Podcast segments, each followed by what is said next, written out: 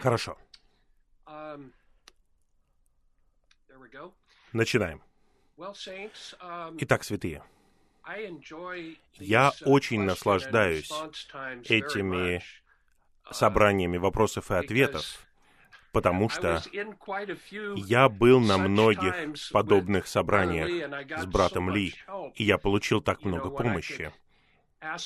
Я мог задать вопрос и получить ответ uh, или отклик на него. Um, К сожалению, Вопросов больше, чем я могу ответить за час. Я хочу просто сказать, если я не отвечу на ваш вопрос, это не означает, что я счел его неважным. Это просто означает, что нам просто не хватило времени ответить на все вопросы. И на некоторые вопросы я дам очень краткий ответ. Я повторяю, не считайте, что это означает, что он не важен. Я просто не могу дать вам полный ответ на каждый вопрос. Пожалуйста, потерпите меня. я хотел бы ответить на все вопросы, но не могу. И я также хотел бы постараться ответить на те вопросы, которые, на мой взгляд, принесут пользу всем. Но еще один момент. Некоторые вопросы пересекаются, и возможно, что один ответ ответит на три или четыре подобных вопроса. Мы постараемся сделать все возможное за то время, которое у нас есть. Давайте начнем. Первый вопрос. Когда правильное время для вступления в брак? На самом деле я не знаю. Библия не говорит нам Uh, правильного времени. Когда у нас есть такой вопрос, Нам нужно прежде всего, что мы делаем? Мы ищем, есть ли ответ в Библии. Его нет. Второе, на что мы смотрим, а какая общая практика среди святых? Когда я был молодым, брат Ли говорил "It's нам, хорошо жениться между 25 and 30." 25 и 30 I годами. Но теперь в обществе я вижу, что большая часть людей, включая моих собственных детей, многие 30. вступают в брак после really don't 30 have an лет. У меня нет мнения об этом. Но я сказал бы вот что. Богу нужны семьи. Строительными материалами церкви являются не отдельные люди. Строительными материалами являются дома. Это хорошо вступать в брак, и это очень хорошо 50% of our иметь детей. should 50% come нашего прироста должны исходить от наших собственных детей, которых мы воспитываем. Поэтому женитесь достаточно рано, чтобы у вас были дети. Вот что бы я сказал. Еще один вопрос. Извините, что я движусь очень быстро. Второй вопрос. На что похож надлежащий брак в церковной жизни? И этот вопрос задает жена. Я не буду читать его. Я просто суммирую этот вопрос. Она говорит, что требуется от жены? Она должна заниматься домашними делами, готовить, заботиться о детях, работать и служить до изнеможения?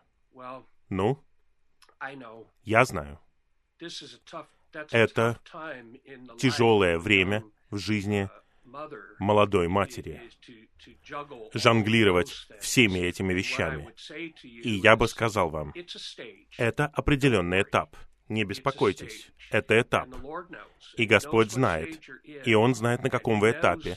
И Он знает, что вы не можете делать uh, все в это время вашей жизни. И Он не требует от вас этого. И Я повторяю то, что я говорю часто сестрам. А именно, Ваша забота о ваших детях и ваша забота о муже это и есть церковная жизнь. Не отделяйте это от церковной жизни. Они святые. Ваш муж святой. Ваши дети или святые, или евангельские контакты. Все время, которое вы тратите на заботу о детях и муже, это и есть церковная жизнь в вашем доме. 80% of the Это church. 80% So церковной жизни. Поэтому не думайте, что вы должны делать все это и много других вещей. Ни у кого нету неограниченной способности. Но я сказал бы вот что. В посланиях к Тимофею и в послании к Титу говорится, что женщины в годах должны обучать молодых женщин, чтобы они любили своих мужей, любили своих детей и заботились о своем доме. Разве это не интересно? Тут не упоминается ничего духовного. Любите мужа, любите детей, заботьтесь о доме. Это на самом деле и есть служение Господу и церкви. И мы должны исправить свои представления. Не надо думать, что нужно делать все это и делать все, что вы еще делали до того, как вы вступили в брак и у вас появились дети. Никто на такое не способен. Хорошо. Какие принципы вы можете изложить, которые помогут вырастить детей, которые любят Господа и служат Ему? Мне нравится этот вопрос. Я отвечу на этот вопрос краткой историей. Однажды я был в поездке с братом Роном, и мы были в другой стране, и мы обедали с одной семьей. И сестра в этой семье задала такой же вопрос. У нее двое детей, одному восемь, другому десять. И как только она задала этот вопрос, я тут же откусил кусок побольше, чтобы я долго не мог ответить на этот вопрос, и Рон бы отвечал на него. А я просто послушал бы то, что говорит Рон. И его ответ был такой чудесный. Он сказал, на родителях лежит ответственность, связанная с тем, будут ли наши дети любить Господа и служить Ему. Но это ограниченная ответственность. Она не является неограниченной. Иногда родители, и вот я вижу, как правило, матери, чувствуют, что это неограниченная ответственность. Если их дети не любят Господа и не служат Господу, тогда они потерпели неудачу. А если это получается, тогда они добились успеха. Это неправда. Не от того, кто хочет, не от того, кто бежит, а от Бога, являющего милость. Самая первая человеческая семья, самая первая человеческая семья. Два сына любили Господа и служили Ему, а третий нет. Иаков и Исав, близнецы от тех же самых благочестивых родителей. Иакова я возлюбил, Исава я возненавидел. Вот суть. То, что мы можем сделать как родители, имеет свои ограничения. Поэтому ответ брата Рона матери был такой. Я все еще помню, он сказал, «От вас намного меньше зависит, чем вы думаете». Он сказал, в этом участвуют три стороны. Вы, ваши дети и Бог. И каждая сторона, каждая из этих трех сторон играет свою роль. Ни одна из них не может исполнить роли другого. Божья роль Божья роль состоит в том, чтобы предопределить и избрать. В Его всевластии. Мы ничего не можем здесь сказать. Ничего. И я знаю, я знаю. Некоторые из вас, наверное, думают, а что насчет спасения целого дома? В Библии нет учения о спасении всего дома. Есть примеры, но покажите мне стих, в котором говорится, что ваши дети будут автоматически спасены. Такого стиха не существует. И как я говорил, с самого первого поколения человечества не произошло такого.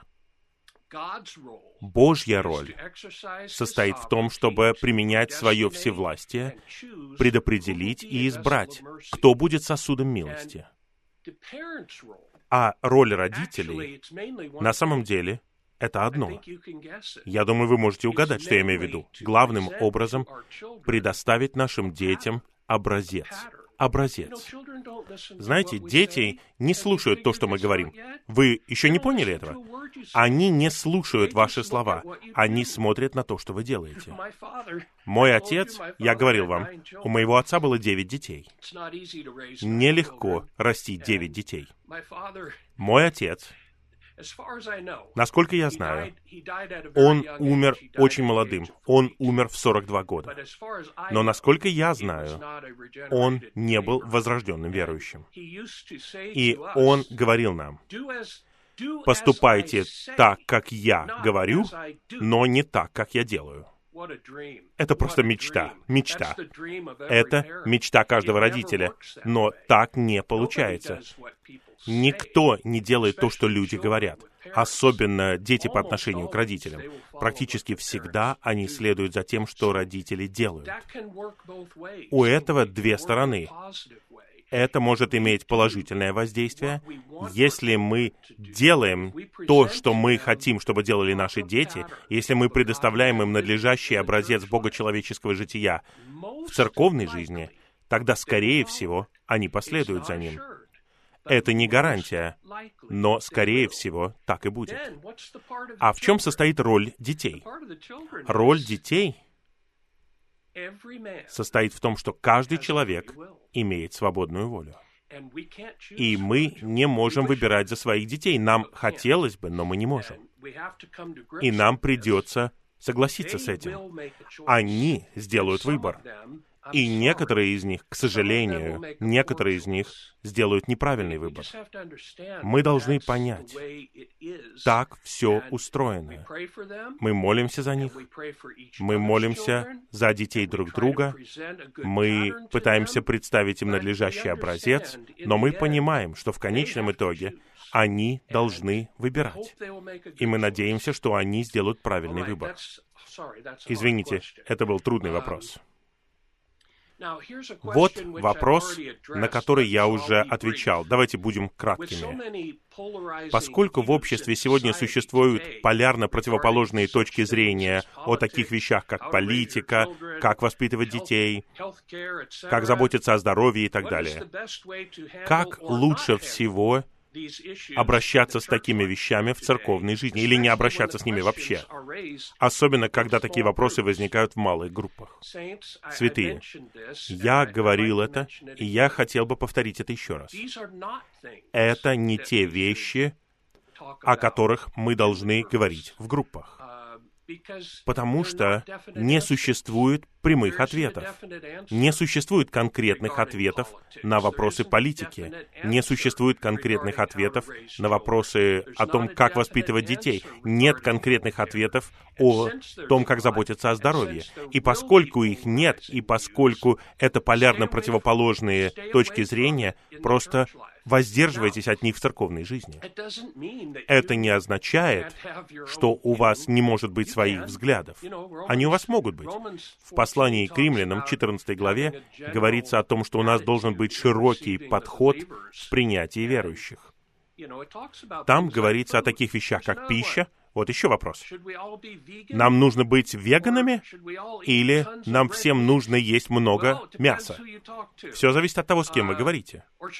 Или нам нужно быть вегетарианцами? Ну, Ответ Павла таков. Мне нравится ответ Павла. Пусть каждый будет полностью убежден в своем разуме. Ничего страшного, если у вас есть свое чувство об этих вещах. Перевести ли нам наших детей на домашнее обучение? Или послать их в государственную школу? Я не знаю. То, что работает с одним ребенком, может не работать с другим индивидуально мы, может быть, общаемся как святые, мы общаемся друг с другом, и мы говорим о таких вещах. Но не приносите это в группы. Не приносите это в группы. Цель групп не в этом. Цель групп состоит в том, чтобы питать и совершенствовать друг друга, а не решать такие вопросы. Пожалуйста, не приносите это в церковную жизнь. Это не означает, что мы не можем говорить об этом на личном уровне. Нет. Хорошо. Как помочь пасти святых, которые переживают развод? Здесь я хотел бы сказать, когда дело касается брака и развода, ни один из нас не может быть судьей. Мы чтим брак. И мы признаем, что иногда в человеческой жизни происходят разводы. Мы также признаем, что Бог абсолютно ненавидит разводы. Если вы сомневаетесь в этом, почитайте вторую главу книги пророка Малахии. Бог ненавидит развод, и мы ненавидим их. Развод — это не что-то положительное, но они будут происходить. И если святые переживают развод, мы не судим. Мы не судим. Мы не судья. И если кто-то хочет развестись и спрашивает нас, правильно ли разводиться, будьте очень осторожны. Мы не судьи в таких вещах. Мы знаем принцип, мы знаем, что говорит Библия, но когда люди задают этот вопрос мне, я говорю им, вы знаете, что говорит Библия? Есть только одно основание в Библии для развода, и это прелюбодеяние. Но разводиться ли вам или нет, не задавайте этот вопрос мне. Спросите у Господа. Он тот, кто будет судить это. Но я хочу сказать вам, это ужасный, ужасный тренд в конце этого века. И даже в церковной жизни. Слишком много разводов. Слишком много разводов. И уверяю вас, от того, как мы обращаемся со своей супружеской жизнью, во многом зависит наше вхождение в Царство. Вы когда-нибудь думали об этом? Если вы почитаете жизнеизучение Евангелия от Марка, вы увидите это. В жизнеизучении Евангелия от Марка брат Ли говорит, от того, как мы обращаемся со своим браком, будет во многом зависеть, войдем ли мы в проявление Царства Небес. Я бы сказал, мы должны пасти людей заранее, прежде чем произойдет развод. Если происходит развод, это как взбитое яйцо. Его невозможно сделать нормальным снова. Можно попытаться, но ничего сделать невозможно. Но даже разведенный человек, неважно, оправдан развод или не оправдан, не мы судим разведенный человек все равно должен любить Господа, стремиться за Господом, быть церковной жизни. И мы не судим. Мы пасем. Это ответ. Вместо того, чтобы судить, мы пасем. Хорошо, давайте пойдем дальше. Сейчас речь идет о том, что мы должны знать время, что нам нужно знать о времени, и как не быть захваченными новостями. Не смотрите новости, это чушь одна. Мы знаем времена. Нам нужно иметь общее знание о времени. Нам нужно наблюдать, нам нужно наблюдать за положением в мире в свете Слова Божьего, не в свете так называемых новостей. Это не новости. Новости — это Новый Завет. Мы наблюдаем за положением в мире, и затем мы оцениваем и толкуем положение в мире на основании настоящих новостей, то есть Нового Завета. Не тратьте время впустую. Я не говорю, что новости не нужно смотреть. Я не говорю это. Не надо говорить, что брат Марк сказал, нам не нужно смотреть новости. Я не смотрю, потому что я считаю, что это пустая трата времени. Но вы можете смотреть, если хотите. Но на самом деле вам не нужно. Вам нужно просто наблюдать в целом, наблюдать за положением в мире. И тогда, как говорится в 24 главе Евангелия от Матфея, читайте знамения времени. Вот о чем мы говорим. Хорошо. Давайте пойдем вперед. О Господь Иисус. О Господь Иисус. Как мне ответить? Хорошо. Вот вопрос, который касается изучения истины. И я хотел бы сказать слово об этом, потому что у меня есть бремя об этом. Вопрос задан так. Как я, я лично изучаю истину. Я хотел бы ответить на него чуть менее лично и чуть более широким образом.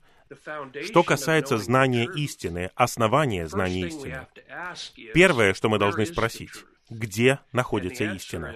И ответ — сто процентов истины содержится в Библии. Сто процентов. Итак, если мы говорим о знании истины, мы говорим о знании Библии. 66 книг Библии. Это истина. Все остальное, все служение, все справочные материалы, языки, все это лишь помогает нам понять то, что содержится в Библии. Но в конечном итоге, если вы не знаете Библию, вы не знаете истину. Даже если вы знаете греческий и еврейский, и вы можете цитировать служение, если вы не знаете Слова Божьего, вы не знаете истину. Итак, как мы изучаем истину? Основание — это Слово Божье. Нам нужно читать Слово Божье каждый день нашей жизни. Чем больше, тем лучше. Чем больше, тем лучше. Затем, стоя на этом основании, мы должны принимать в себя истину, которая высвобождается на семи праздниках.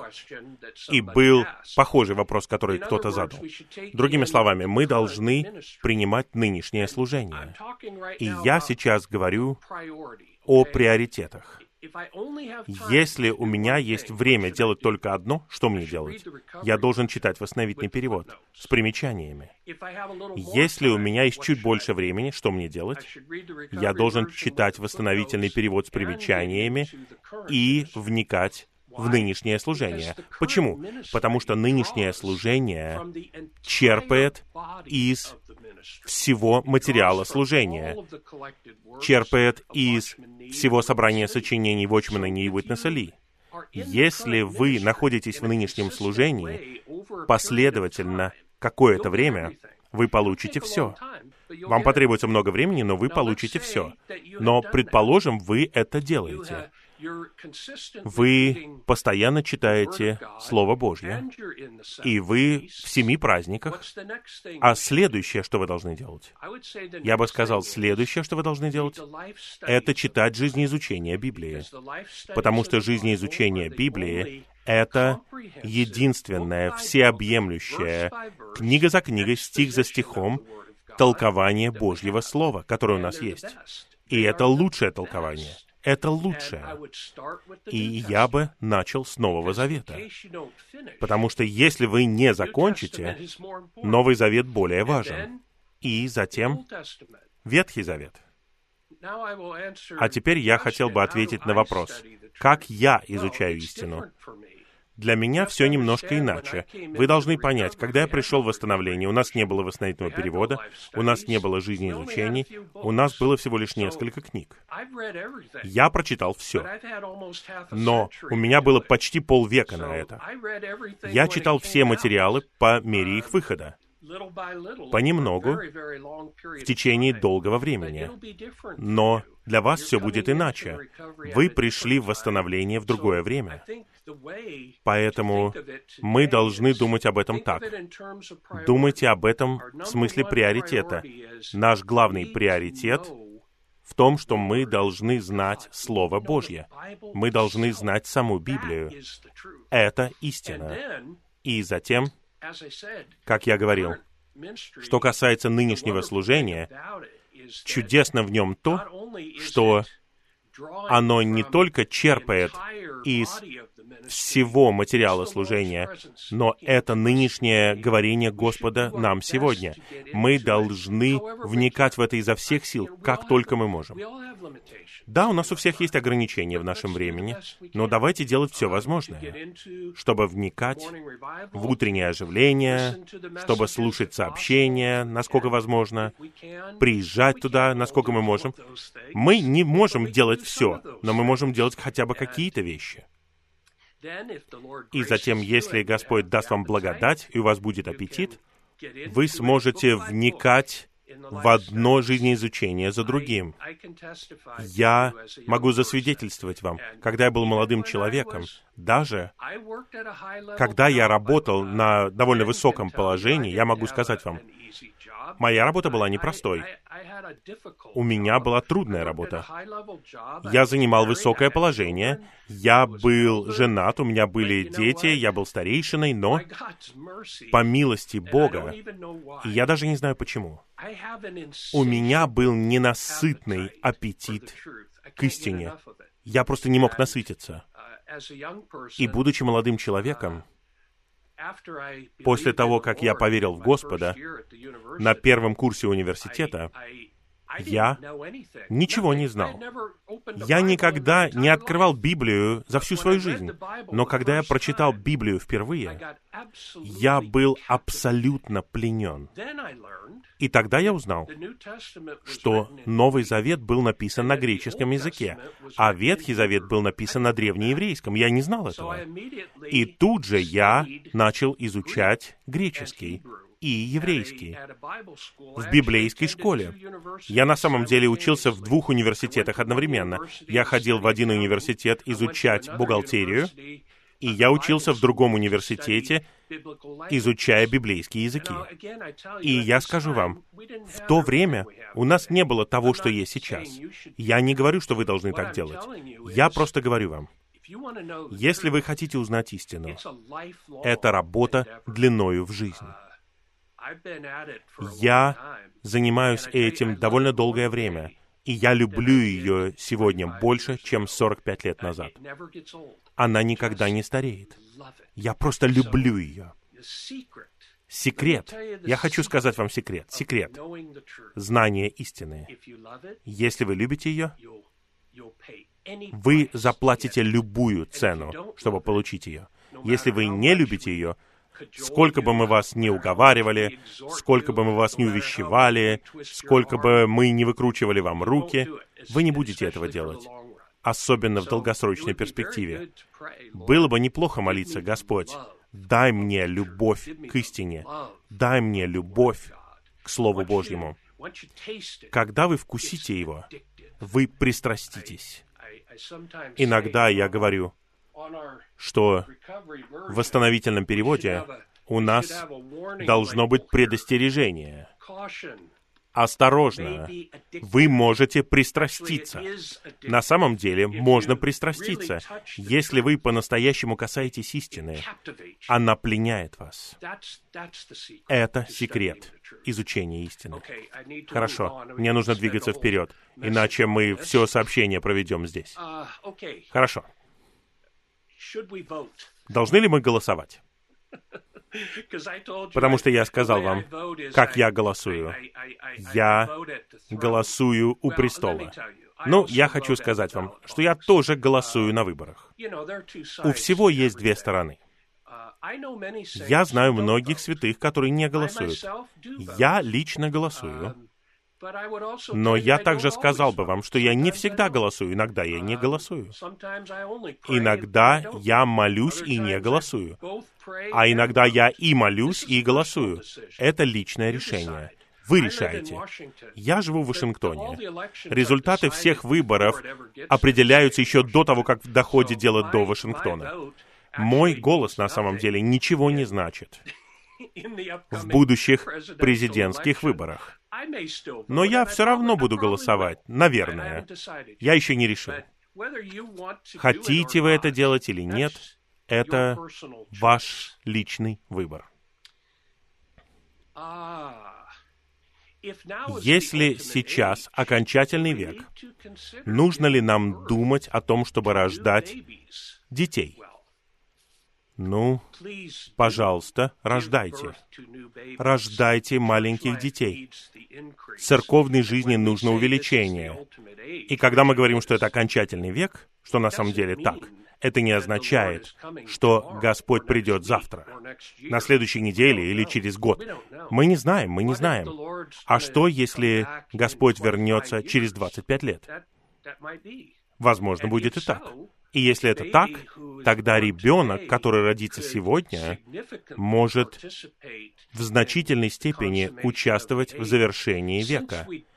Поскольку мы не знаем фактического времени Господнего пришествия, я не думаю, что мы должны думать такими терминами.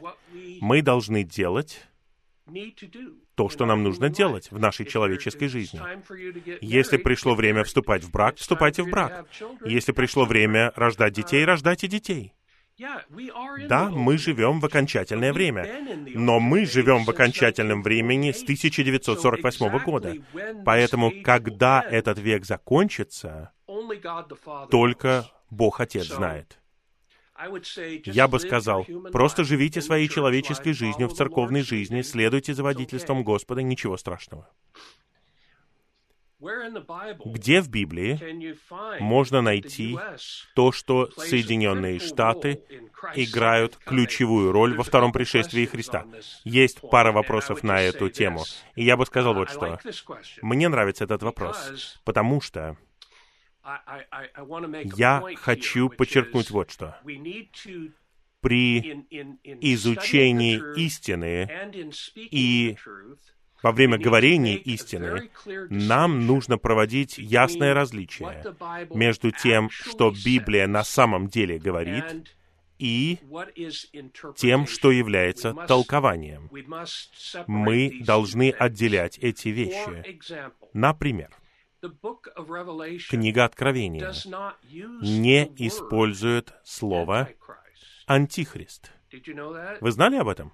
В Откровении, в 13 главе, там не говорится об Антихристе. Там говорится о звере из моря. Итак, вот что Библия на самом деле говорит. Она на самом деле говорит, что будет зверь, который выйдет из моря. Это требует толкования. И наше толкование этого таково, что зверь указывает на Антихриста, и большинство исследователей Библии соглашаются с этим толкованием, что море указывает на Средиземное море. Большинство исследователей Библии соглашаются и с этим. Затем мы переходим на следующий уровень толкования.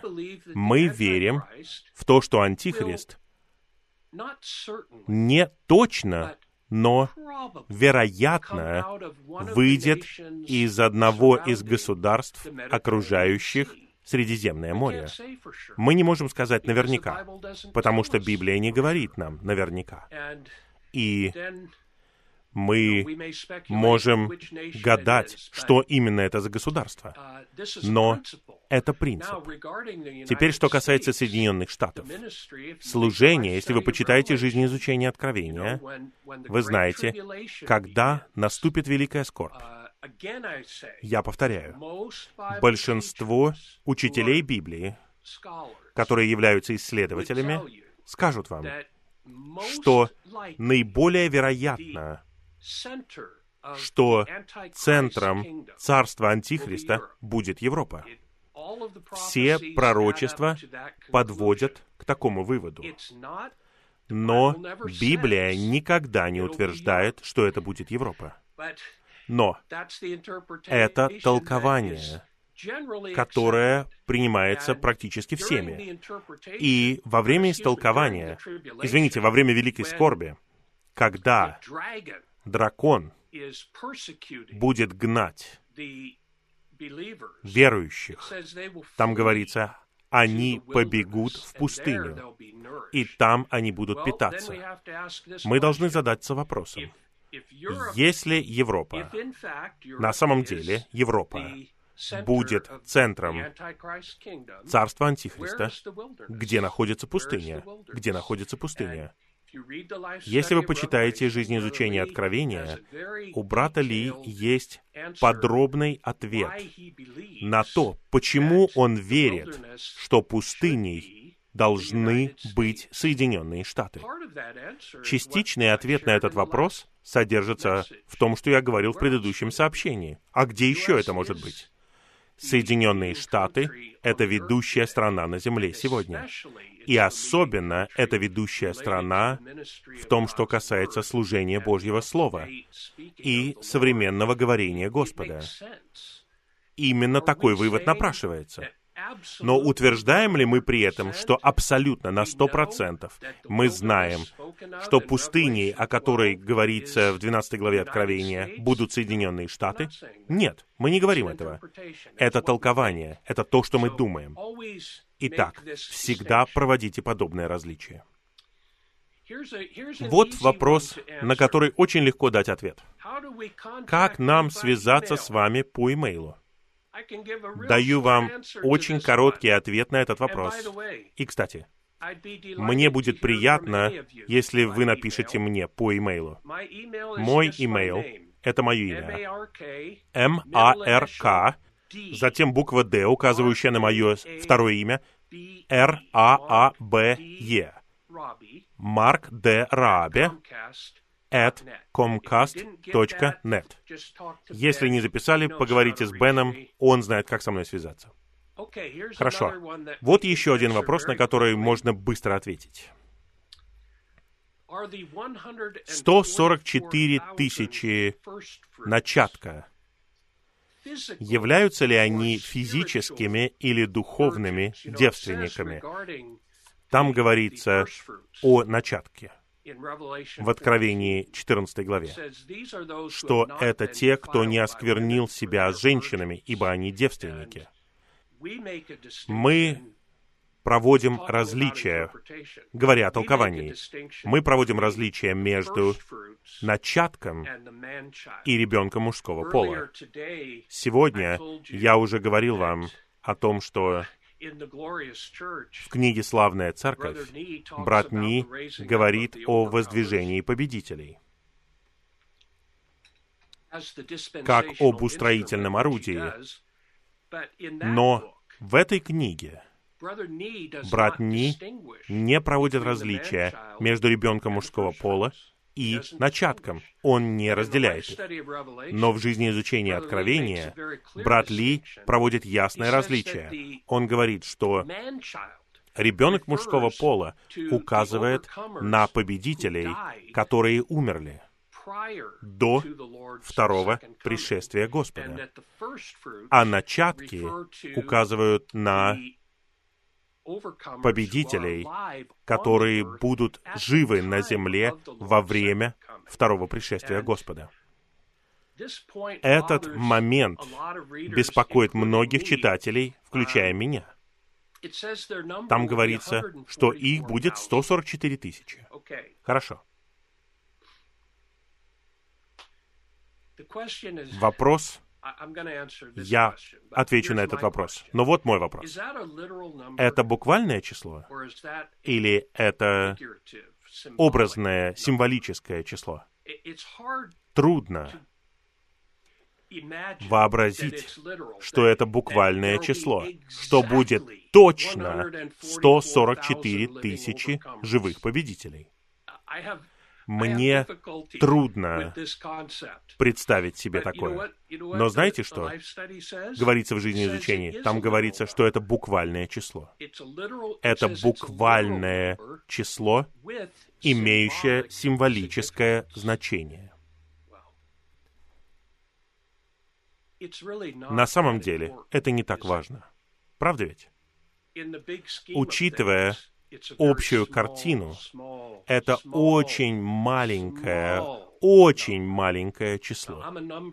Я человек, имеющий дело с цифрами, я бухгалтер. Просто посчитайте, как обычно говорят, сами посчитайте. Как вы думаете, сколько верующих, сколько настоящих возрожденных верующих на Земле сегодня? На Земле 7 миллиардов человек. Сколько из них на самом деле возрождены? Ну, сотни миллионов. Сколько сотен миллионов? Я не знаю. На самом деле никто не знает. Но давайте просто предположим. Предположим, 500 миллионов.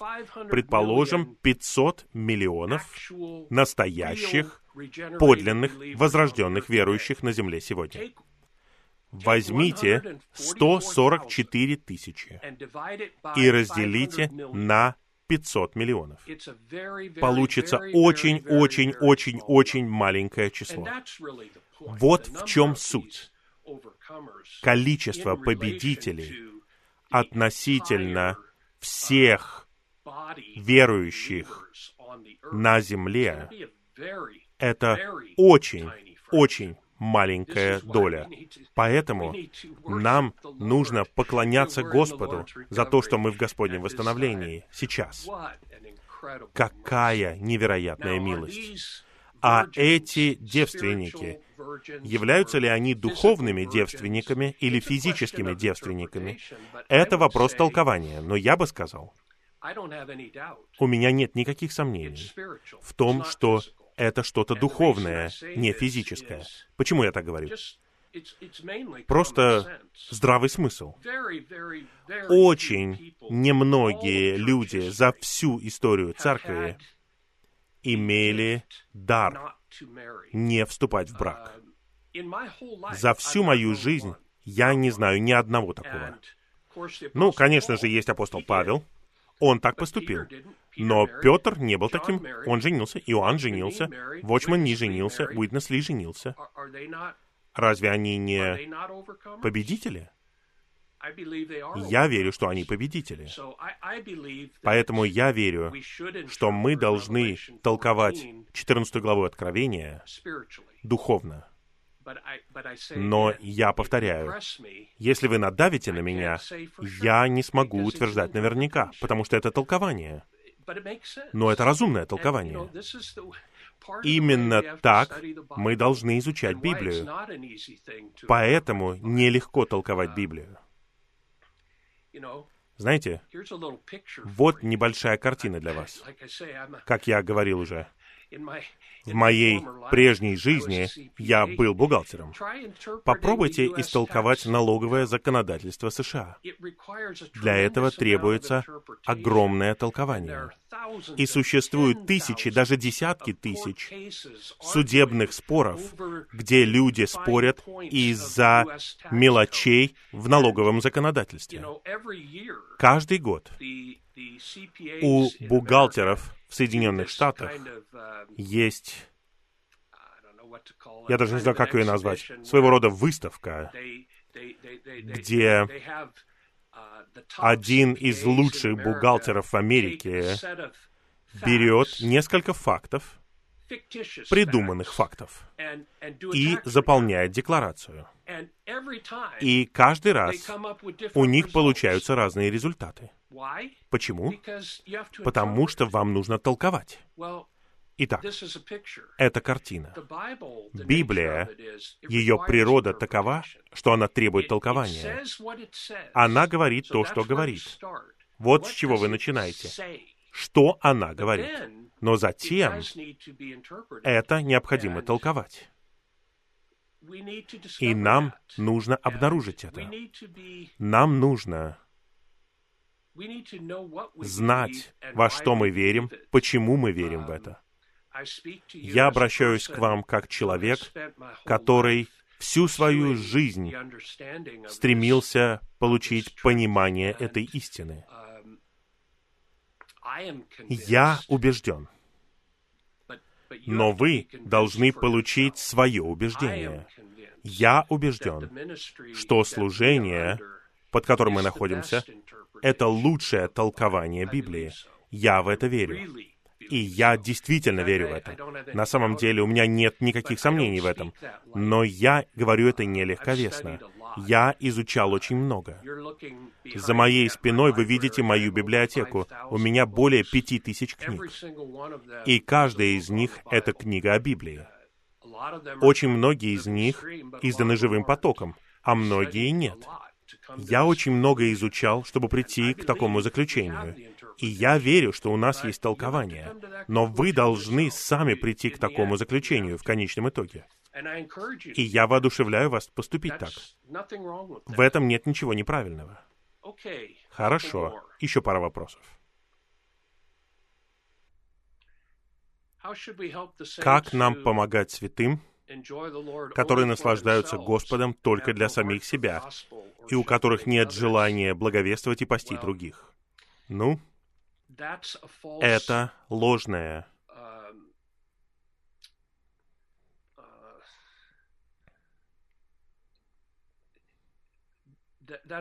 Это парадокс. Нельзя на самом деле наслаждаться Господом только для себя. Можно говорить, что ты наслаждаешься Господом, но Господь, которым ты утверждаешь, что ты наслаждаешься, это личность, которая любит всех людей. И особенно Он любит церковь. Я встречал таких святых. Они говорят, что они наслаждаются Господом. И они скажут вам, насколько они наслаждаются Господом. Но они никогда не благовествуют, они никогда никого не пасут. Я бы сказал, что это обман. И нам нужно помогать им. Не просто говорить им, «Эй, кстати, ты обманут». Мы не можем так поступать.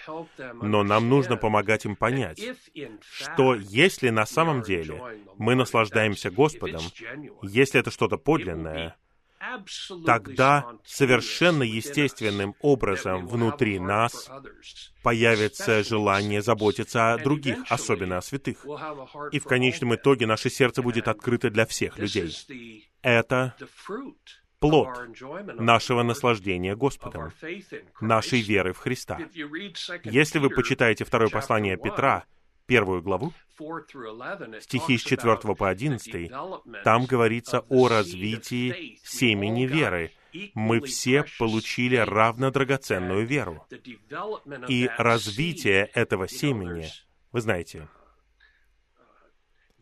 старание, воздержание, все эти добродетели. И в конечном итоге есть братолюбие, как предпоследняя добродетель. И наивысшая добродетель — это любовь.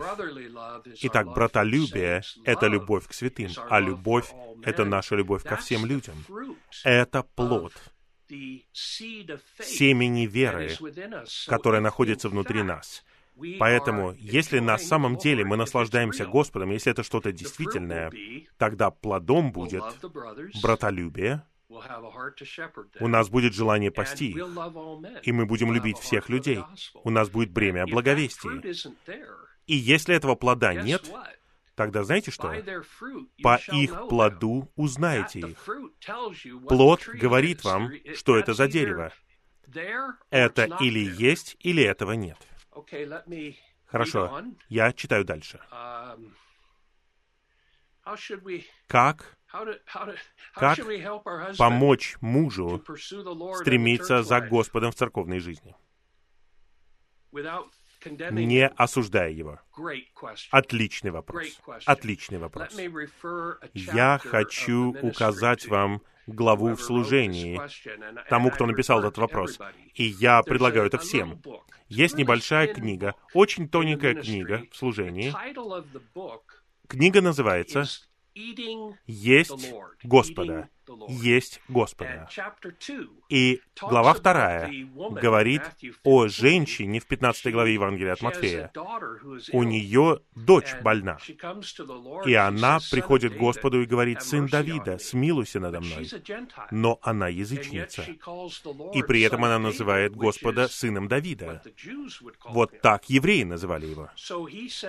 Он ей говорит, Нельзя взять хлеб детей и бросить собачонкам. Другими словами, я сын Давида для иудеев, а ты язычница, ты собачка.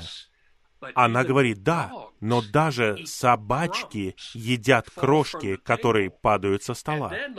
И тогда Господь начал хвалить ее веру, и ее дочь была исцелена. и толкование в этой книге, и я воодушевляю вас прочитать эту книгу. Толкование таково. Мысль женщины была такая. Я хочу, чтобы моя дочь была исцелена. Мысль Господа. Я хочу накормить эту женщину небесным хлебом.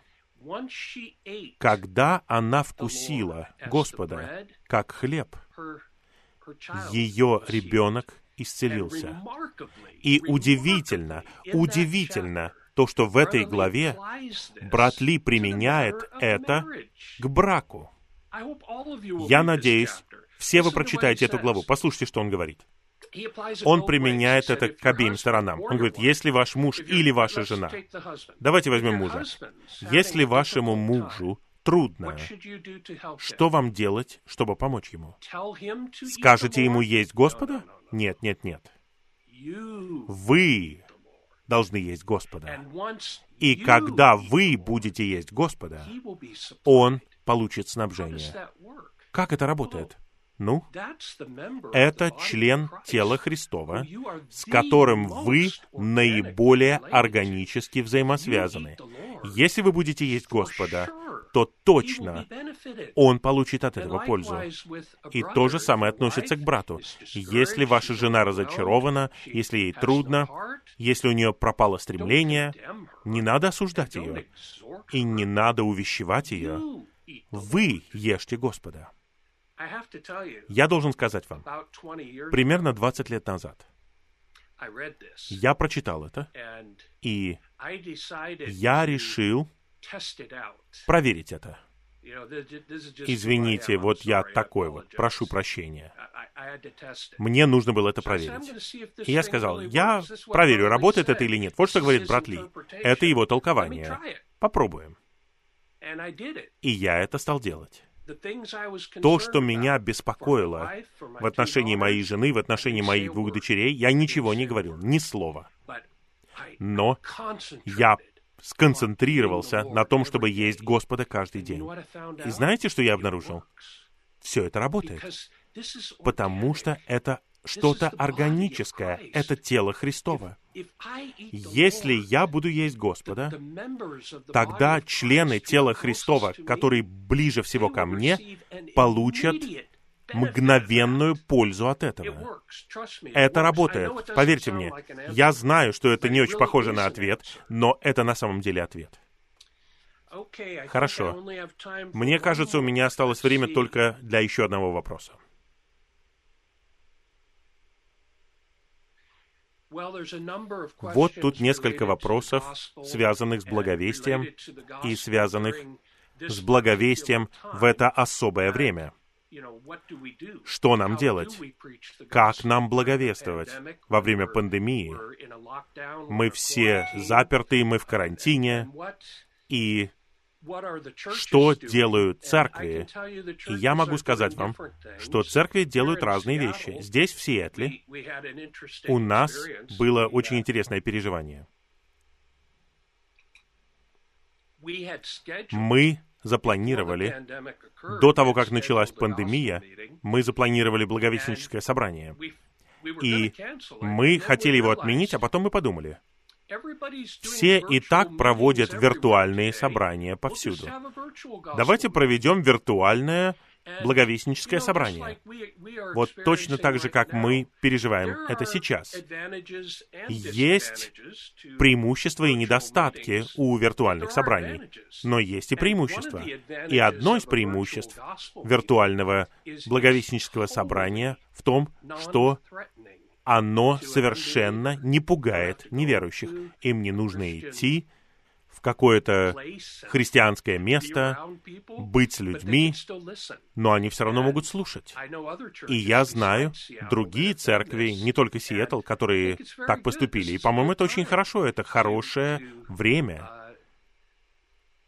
для того, чтобы использовать технологию для благовестия. Благовестие должно выходить особым образом сейчас. И мы ограничены. Если у нас есть такой путь, давайте идти этим путем. Одна из церквей здесь, в Вашингтоне, они сделали вот что. Это что-то старомодное, но знаете, что они сделали?